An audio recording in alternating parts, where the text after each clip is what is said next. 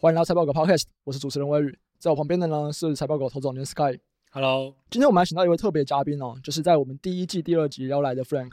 那我这边在简介的是 Frank。Frank 曾经在投信担任量化的研究员，设计 ETF 商品啊，还有量化投资策略。他后来又到了寿险公司做产业研究员，他们团队十个人管理千亿以上的资金。现在则是在实业公司管理闲置资金，这个闲置资金其实是非常非常大。Hi Frank，嗨，大家好。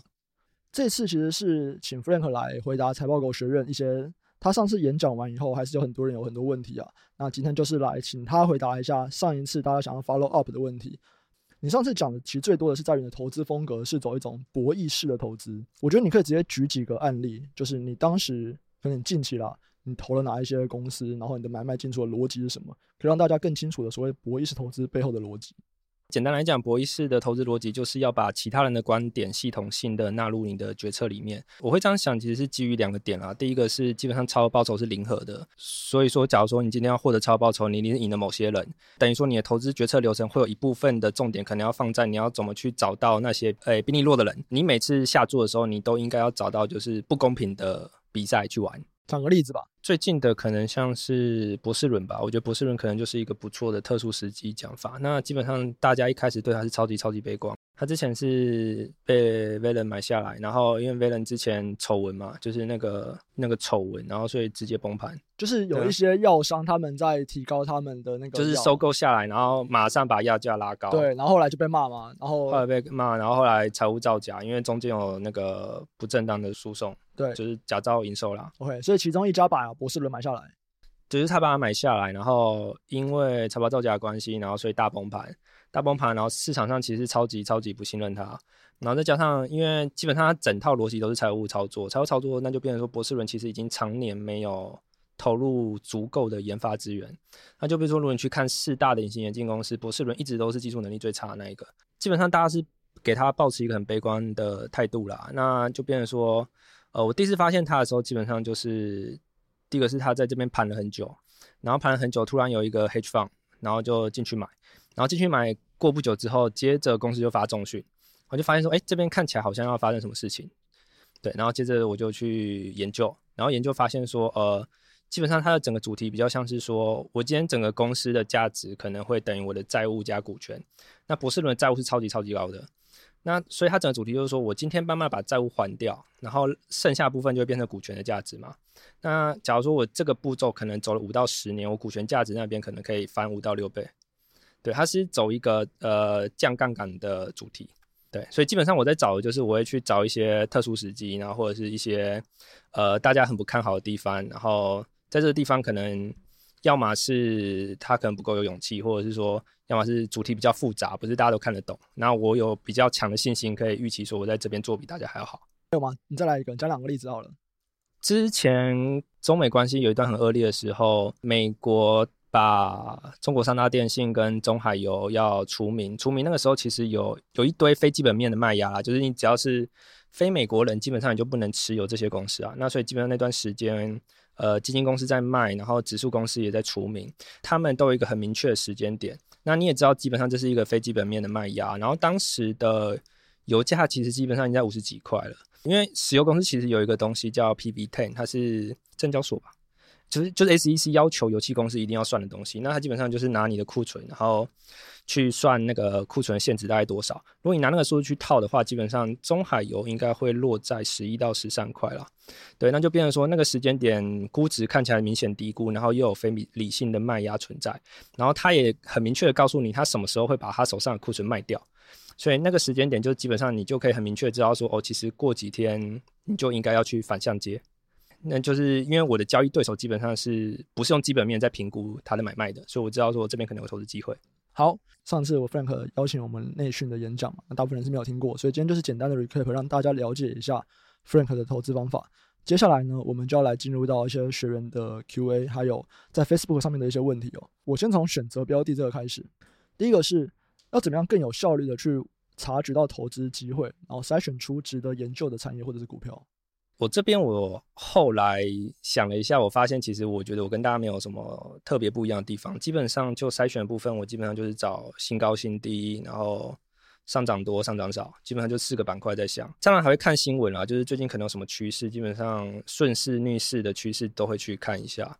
那我觉得我比较特别的地方是，我看分析报告其实是看得比较快的，因为假如我今天看一个产业好了，我会对那个产业有个预设的想法，然后接着我就是从报告中找寻你这个报告应该要解决我的一些问题。例如说，假如说我今天看的是。产业的大变小，就是整个产业其实是很分散的，然后主题是大变小，然后我可能就会去想说，哦，你今天大变小，你应该要解决告诉我的是，因为基本上大变小的增长的价值并不如就是我今天有机成长的还要好，所以基本上你今天用这个去讲的时候，你应该要告诉我说，呃，这块价值大概会多少，然后它不能比就是比有机增长的还要高，所以基本上我在做的比较像是说，我看报告的时候，我会很快速的找寻。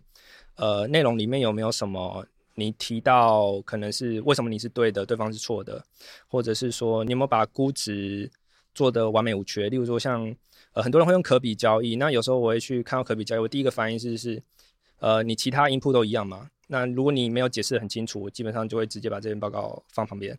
那或者是说，你今天可比交易拿的是不同市场的公司去比，那因为基本上不同市场的市值，基本上那个 gap 甚至可以是十几年都不会收敛的，所以我就觉得说，呃，你这样的比较其实是有点问题。所以我觉得我其实快的地方反而是在我刚才看报告的时候，我会很快速的决定我要不要信任这篇报告，然后去决定我要不要接着看下去。嗯，Sky 呢？如果是察觉投资机会，我觉得应该就是阅读吧。读什么？对啊，读新闻啊，报纸啊，对啊，就是这些东西啊，研究报告。但我的方法可能跟这个 Frank 不太比较不一样啊。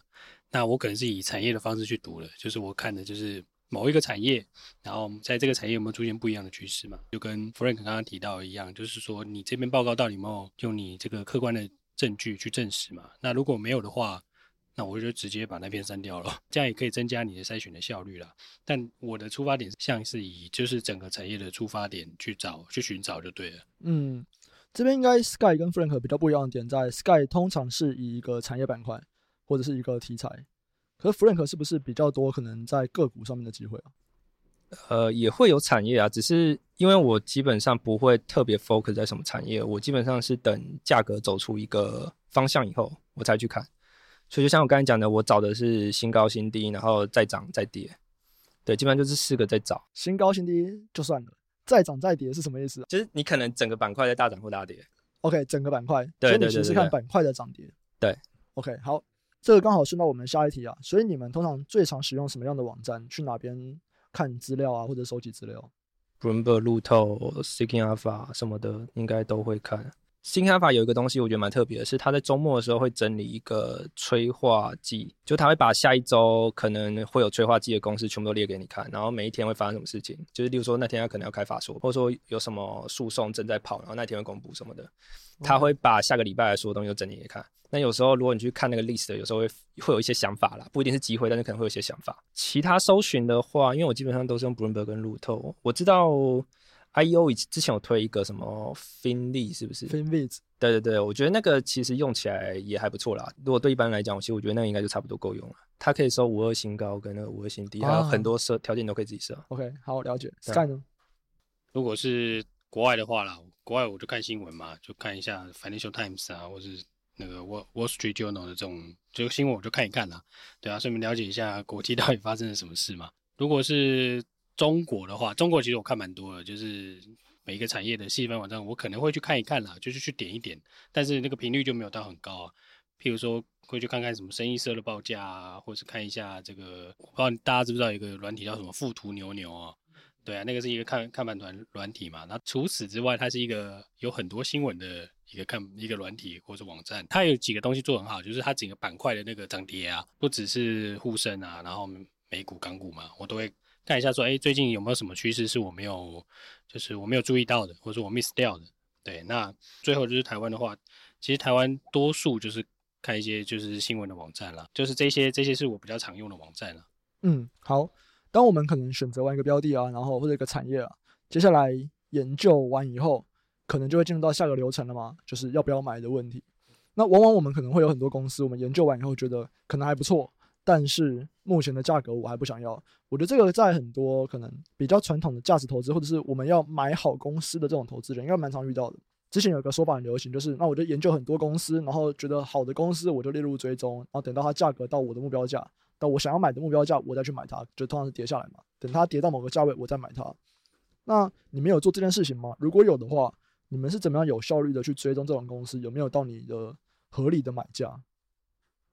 呃，我我的状况基本上，因为我。不会只限制在买好公司啊，就是我的投资哲学比较偏向只管价格跟价值啊，就是你是不是好公司对我来讲根本不重要。那那因为基本上价值那一端我觉得是比较不变化的，所以我基本上会看的公司一定是价格有什么很大的波动，那就变成说这种状况我遇到的反而比较像是说我价格可能有很大的波动，那我今天可能是要走一个均值回归的策略，那我就要去想说有什么东西。呃，什么催化剂可能会让它均值回归？所以我在等的反而是那个催化剂。那如果今天你有第一枪出来，基本上股价就会反应的啦。所以基本上就是你只要一个 list 列上去，每天稍微看一下，只要稍微看到有一点大的波动，再去顶一下，应该就差不多了。Sky 呢？呃，我是会去追踪一些公司啦，就是它的催化剂是 long term 的，就是未来的上涨的幅度很大。有时候他可能跟你讲说我要扩仓，可是三年之后他才呃一年之后好嘛，那可能三年之后才填满。对啊，那这中间的这个对获利的影响啦，其实 maybe 是在第二年的底或是第三年初才会显现嘛，就有点像时间套利吧，因为很多人不会去抱这么久嘛。对啊，那我会就会去关注这家公司，但是我关注这样的公司，就是前提就是说 upside 是非常通常都是就是五十趴以上的，我才会去关注啦，不然这个关注也没意思啊。那你怎么样提升你关注的效率？你用什么软体吗？或者是你用 Excel 记录吗？你用什么样的工具去帮助你追踪这些公司？哦，对啊，我是很老派，我就用 Excel。用 Excel 不算啦，不是以前用 Excel 啦，现在用 Notion 啦，好不好？不是，但那个股价都不会自动更新呢、啊。会啊，为什么不会？问股价要怎么自动更新？你用哎，这个你们就不会了吧？哎，Excel 可以用 RTD 更新啊。和 Notion 呢？啊，Notion 不行啊，所以你就要两边要那个、啊。OK，好好了解。好，下一个问题啊，他是在问投资组合的部分，因为我们通常一个投资组合里面会有很多不同的股票嘛，我们是在。买进股票的时候，我们就会算出每一个股票预期的涨幅嘛。例如说，我们觉得这档可能涨六十趴，那档可能涨三十趴，那我就六十趴的买多一点，三十趴的买买少一点。你们是每一档股票都会去算这个东西吗？就是这个投资组合的权重是怎么样被建立的？我觉得我会从两个方面去想，一个是它催化剂的数量跟距离有多远，然后还有它的潜在涨幅大概有多高。一开始建仓的时候，我可能会依照这个去建。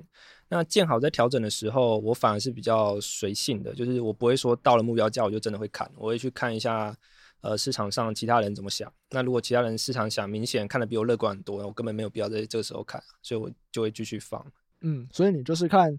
看两个嘛，一个是预期的涨幅，第二个就是催化剂的量。那这个应该跟发酵时间有关。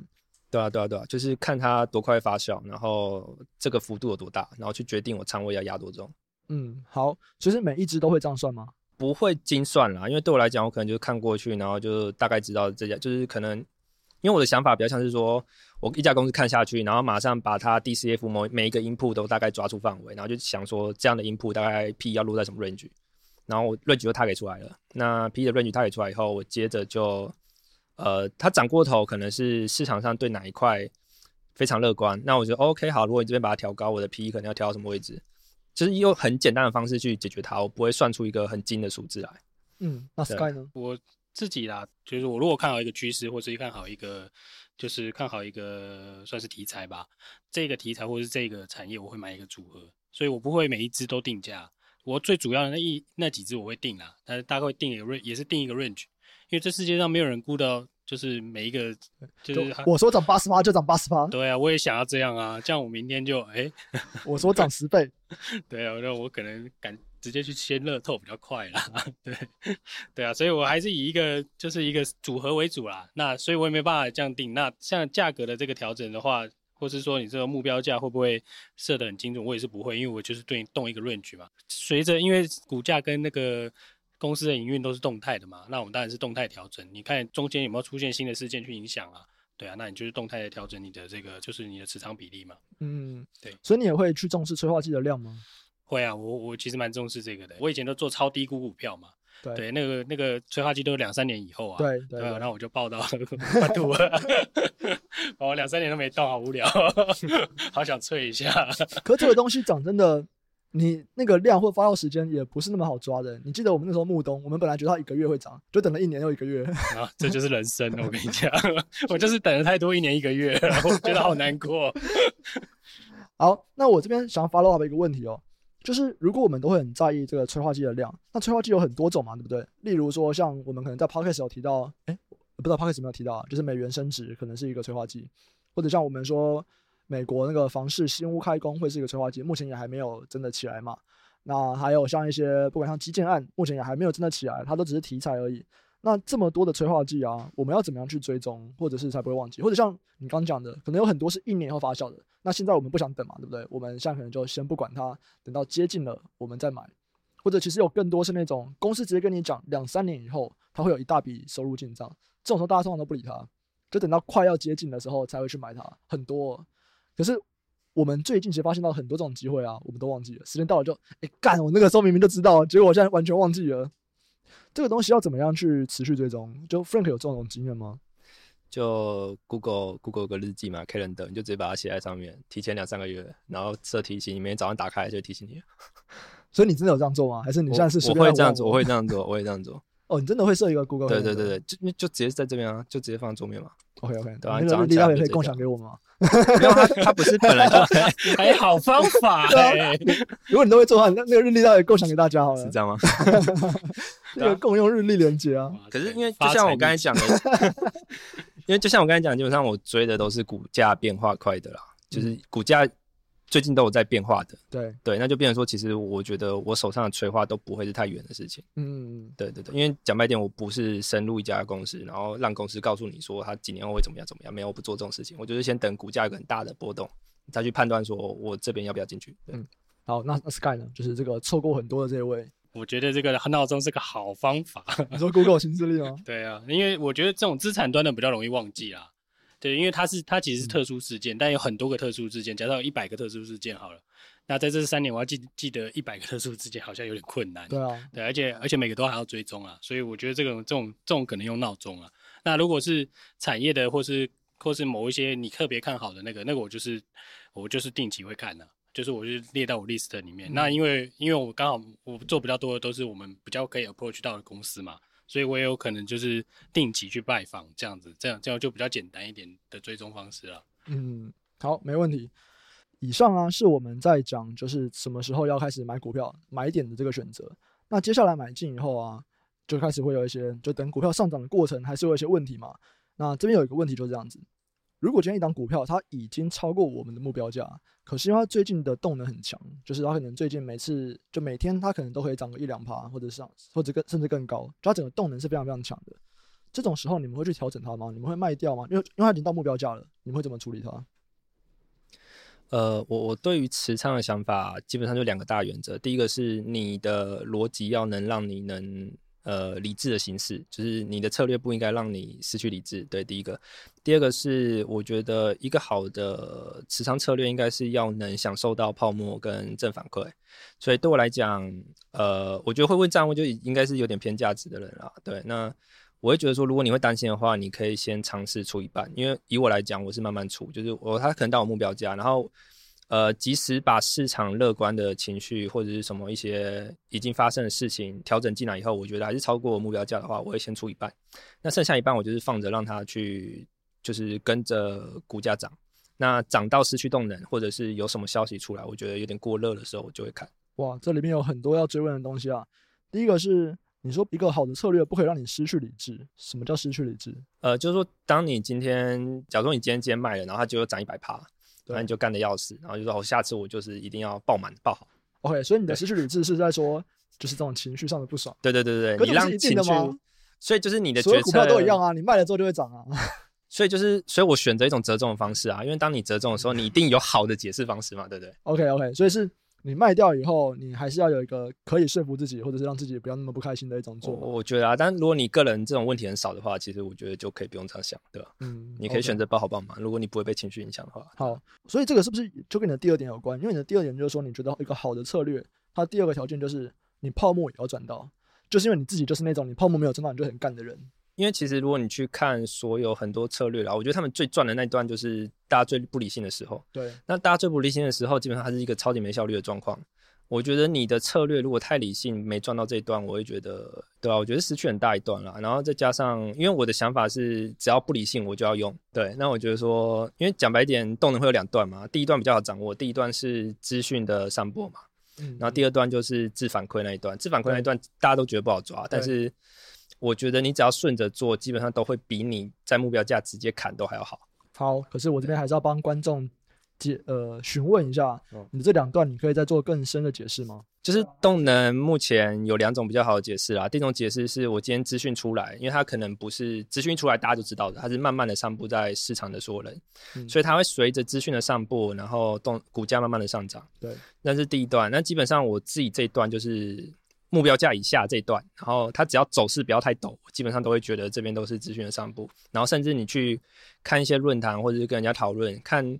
随着时间是大家是怎么讨论这只股票的，你就大概知道资讯散布到什么位置了。那当大家都在讲一样的事情的时候，股价还在上涨，而且开始变陡的情况下，我就觉得那可能已经走有点走到自反馈了。那自反馈的情况，那就变成说，好，那你知道现在已经比较接近泡沫了。比较接近泡沫的情况下，我的啊，解释一下什么是自反馈。自反馈就是自我强化啊，就是哦，因为大家都看好这只公司，所以我就继续买。然后买了又继续上涨，嗯，然后，然后上涨又更支持说，哇，它真的很棒。对对对对，真的很棒，继续买。嗯，没问题。对对对，就是有点像这种状况啊。所以当发生这种状况的时候，呃，我看情况啦，就是假如说我觉得量可以跑得掉的话，我会我会继续拿。如果量我觉得会有点难跑掉的话，我会开始慢慢卖。嗯，对对对对对，合理。取决于我跑不跑得掉。OK，没问题。对，那最后一个要追问的，你说涨到失去动能，可以给一个比较明确的定义吗？什么叫做失去动能？失去动能就是我会看两个，第一个是爆大量啊，爆大量我就会第一个我的警惕就会出来了。第一个是爆大量，我的警惕就出来。然后第二个是它可能线图已经不会再往上走，就是你看那斜率斜率看起来已经有点缓了，然后甚至有点开始在盘了。对，基本上我就会出了。好，我继续追问哦。好，爆大量跟它的收盘价格会有关吗？就是你如果是爆大量然后上涨。或者是爆大量下跌，这个东西会有不同解读吗？还是没有？爆大量本身就是一个警讯。我觉得爆大量本身就是一个警讯。好，那第二个，第二个是说，你觉得它的斜率开始变缓嘛？对不对？对。那变缓其实代表说它已经变缓几天了。对啊，对啊，对。所以其实可能它变缓第一天，或者是它可能爆大量隔天，可能是比方说我跌个三趴，其实不算小的跌幅。嗯。这种时候你还不会走？爆大量我通常过不了多久就会走了。哦，OK。对。那如果没有爆大量，然后就是跌个三趴，这样你会走吗？跌个三八，看有没有趋缓或明显的下跌啊。可是我不会，我不会跑在第一天啊。哦，你不会。我通常不会跑在第一天啊。那跑第几天？就是跑到我觉得差不多了，懂意思吗？那是我觉得那是很感觉，我不懂，他很感觉，这个是一个 feel 嘛？对，那个图我懂不懂？不懂，不好意思，这看起来不行了，要死掉了。好，所以你的这个想法就是说，如果动能很强，可是已经超过目标价了，你会怎么调整？那你的做法就是说。你可能会先出一部分，然后那几个警讯出来，不管是爆大量，或者是它的动能开始趋缓，你就会开始把剩下的陆续出掉。嗯，Sky 呢？我会，我会，我觉得会分那个啦，流动性啦。如果你是，就因为我们我自己是比较喜欢做中小股票嘛，你中小股票的时候动能在很强，那怎么超过目标价啊？但如果没有出量，就反正我就放着。对，那如果出量，那我可能就会跑了。因为我是中小股票嘛，量一缩下去我卖不掉啊。嗯，对啊，所以我我可能其实出出场策略在这种时候啦，会比较偏量为主啊。那如果是大大型股、大型流通股的话，那其实没差啦。但整体来看啊，基本上就是边边涨边减嘛，对不对？你就看你觉得好像就是慢慢的转弱了，或者是说，哎，突然加速上涨。对啊，那其实你如果要 secure 你的获利的话，你其实就是慢慢出啊，嗯，你分批出，至少心里不会有压力这么大。但我我不是那种满仓螺纹钢那一种啊，我就是，我就是那种满满仓哇，不要怂，对不对？你有 always 满仓，这真男人。OK，好，那在提高资金使用效率的这个方面上面呢，你们对于这个进出场的节奏有没有什么技巧或原则？因为可能像有些人啊，他是每天会去快速的调整他的持股权重的，或者是他会根据每天的状况来做，就是不同板块的加减码。那你们会做这些事情吗？我的话就是看催化剂跟资讯吧。所以你会你会因为当天的股价涨跌幅，你会去看强弱来调整吗？或者或者看过去一段时间的涨跌幅的，就是动能的强弱来调整你的持股。持股板块的权重？会，但是我觉得那不是我的第一顺位了。我第一顺位应该都是看谁的催化剂快到了，嗯，就把它移过去。OK，对，那如果都没催化剂的情况下，我就会比较依照价格的走势去挪。嗯嗯，对。Sky 呢？这要怎么讲？这样一般都是太弱留强嘛，动能派，纯动能派。对对对。但我应该会去买的是 upside 比较高的，还没有动的。OK，对啊，我会去加这种。那就是涨上去，我就跟这这个跟前面那个问题其实有点有有有点关联嘛。你涨上去，那我觉得到一定程度，我就是慢慢调节，然后我会调到就是说 upside 比较高的。了解。下一题，下一题也是跟资金使用效率有关啊，因为有一种股票叫 value trap 嘛，就价值陷阱。价值陷阱讲的就是说，我们算起来它是被大幅低估的，它可能可以未来可以涨一倍，可是我就是买了一两年，它都没有涨。那如果你们买到这种股票，你们会怎么应对它？怎么？我我觉得买入，如果你买到这种股票，你买入的时候基本上就有问题了，因为讲白点，你一定没有在管催化剂，才才会买到这种股票。我觉得一般的价值投资人，或者是我们讲比较早期的啊，催化剂其实算是。也不能算是新概念，嗯，可是它毕竟不是那么的正统，不是核心吗？呃，现在可能有些人觉得是核心啊，嗯、可像巴菲特就不认为，查理孟格讨厌催化剂啊，哦是哦，对啊，查理孟格说，呃，低估本身就是最好的催化剂，对他个人是不喜欢催化剂这个概念的，巴菲特我猜应该也不是很喜欢，嗯，对啊，所以你会觉得说你现在就是催化剂是你的一个必备要素，对了，就没有在那种说什么等了一两年都不涨，没有。我就是要未来某个时间点会发生某一件事情，发生这件事情以后，股价就应该要涨，至少要把握住这个概念才可以买。你这样讲好像不太对，因为讲白点，我是一直满仓的，只是我在挪仓的时候，我一定会把仓位全部挪到，就是尽可能的在风呃可控风险下，我会尽可能的把它挪过去。那当我手上都没有任何催化剂的时候，我就会放着。我有一种习惯啦，就是我每个季度有时候如果它不太会动。然后，但是又有其他选择情况下，我就可能就直接砍掉了，就是需要一个定时的去把它处理掉。那如果你对这张股大诶股票有一个，它可能有个什么潜在催化剂，但是你不确定时间发生，你就把它记录起来 list，然后基本上股价波动一大，你再去看，基本上我觉得都不会太晚。OK，所以你可能就是没有催化剂的股票，你就先摆一旁，然后你会去关注它的股价，如果它有反应的，哎，我们再回来看它是不是开始有人要来做这件事情。对啊，对啊，对啊，我觉得都不会太晚。好，Sky 呢？对啊，那我我会比较看，就是哎，因为这这个 value trip 我哎我也是深受其害啊。哎，这套好久哈，好嗨啊，还好回本。对，反正反正 value trip 这东西就是我会看两个东西啊，一个是价格，那一个一个是你必须持有的时间嘛。那这这其实就是就是这是你的 K 歌的问题嘛。对啊，那如果你的持有的时间，我会预期的东西是不只是上档，还有时间。那如果你两个东西有一个东西没达到，那是就就证明了你这次的投资是失败的。嗯，那既然你预期的原因已经不在，那你为什么不出掉，转到别的地方去就好了？对啊，其实你如果觉得可惜，你就留个一两张见证一下也可以啦。对啊，补偿你的心理。我觉得以前都有这种心态啊，就是可是他就是有机会到那边啊，然后就不想卖，然后你就有机会没赚到钱。哎、欸，就是这样子。你知道有一张股票我最近才清掉，它。我买了以后一个月赚一百趴，然后就大跌，我赔赔六十趴，套了一年，最近才出掉，上礼拜才全部出完。哦，那你又没赔钱，对不对？不是我，可是我这笔资金就在那边套了一年多，哎。对啊，所以我就叫你赶快出啊，你又不相信。我、啊、就出不掉，那个时候出不掉。所以股价在上涨的时候，有有量的时候要记得卖呢。小股票就是这样子啊，真的真的。就我们刚提了很多是在这种资讯落差或者是。无效率就是资讯没有效率的传播，你要怎么样去判断一档股票它是不是恢复效率了？有什么标准吗？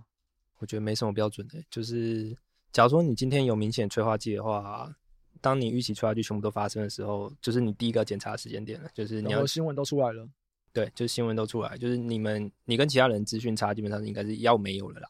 那剩下要看的就是股价的反应，就是到底是怎么样。通常恢复效率有几个比较经验的做法，就是空间、时间一定都要考虑啦。就是因为基本上你资讯上不是需要时间的，然后你也需要，因为大家都知道，但他不一定会买嘛，他一定要买入这个动作，他才会推到价格嘛。对，那就对我来讲，就是时间、空间跟呃催化剂有没有全部发生，基本上都会是我的判断标准。那最后出场，我觉得很大部分都是依照股价的状况了。Sky 呢？哎、欸，我觉得台股在这个地方很容易判断的，反正就是大涨大涨，然后爆大量。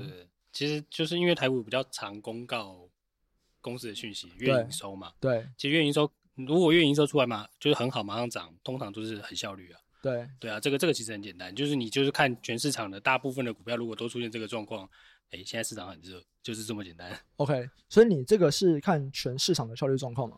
没有，但你可以看你那个板块啊，有很多，有的时候某个板块的大家的反应速度都很快啊。今天开了 YY 二十趴，每每一只都先跳空开五趴，就是开开板开五趴，对啊，那你就知道其实这个行业很多人在看哦。嗯，你只要营收一好，大家就马上先敲给你看，让你买不到。了解，好，所以基本上应该都还是就是看说。有没有有多少消息出来？还有消息出来以后，股价多快反应？嗯，我们刚刚有聊过说，如果今天股价已经涨超过了我们的目标价，嗯、只是它动能还很强，那要怎么办嘛？那今天反过来问哦，如果它的股价还没有涨到我们的目标价，我们认为前面还有一段可能二三十趴的涨幅，但是现在大盘已经偏高了嘛，像大盘可能一万七，那我们加减码会有什么不同吗？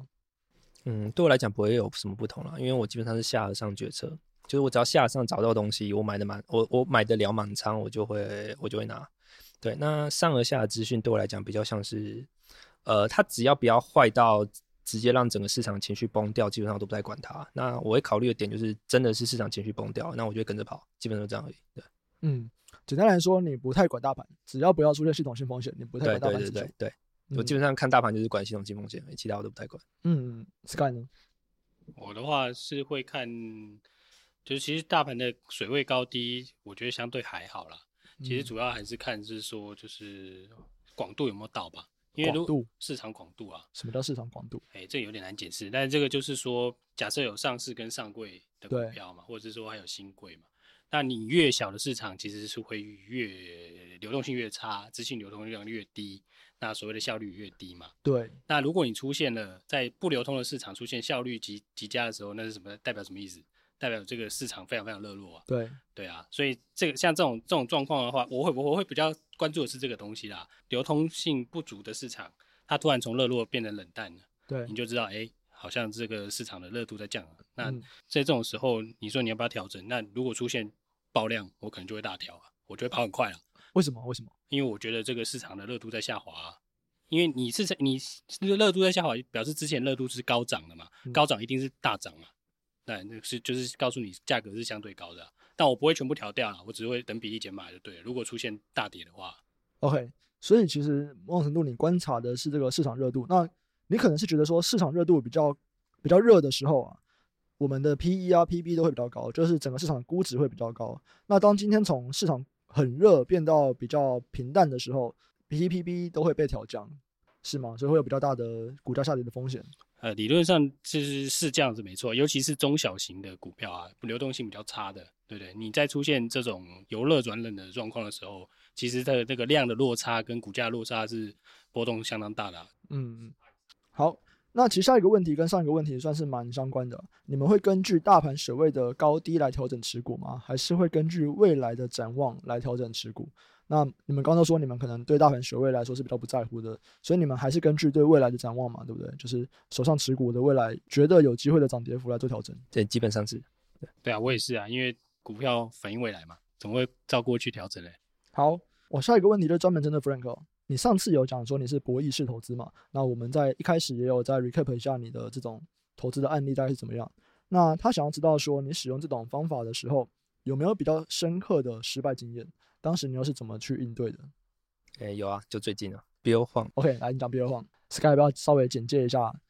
这个你是说 Bill Huang 这个 Archegos Capital 爆仓的这个事情吗？对对对对，反正就是 Bill Huang 这个人是一个避险基金的这个这个叫什么掌门人吧，或者是这个管理人嘛。那他用了很多高杠杆的方式去投资个股啦。那因为诸多理由，像是美国的这个出出台这个中国公司监管法案吧，然后还有这些金融监理，反正不管怎么样，造成市场大跌，使得他因为他的布险非常高嘛，他的持仓非常高，所以他保证金不够了，造成连锁效应，造成这些跟他对坐的这些投行啊，开始出清他的这个相对应的部位就对了啦。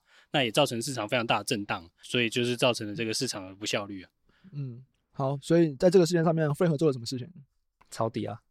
其实第一时间也没有第一时间，但是高盛跟 Morgan Stanley 吧，就是两个都卖掉以后，开始周末就有人开始去盘，就是各个券商手上到底还有多少量了。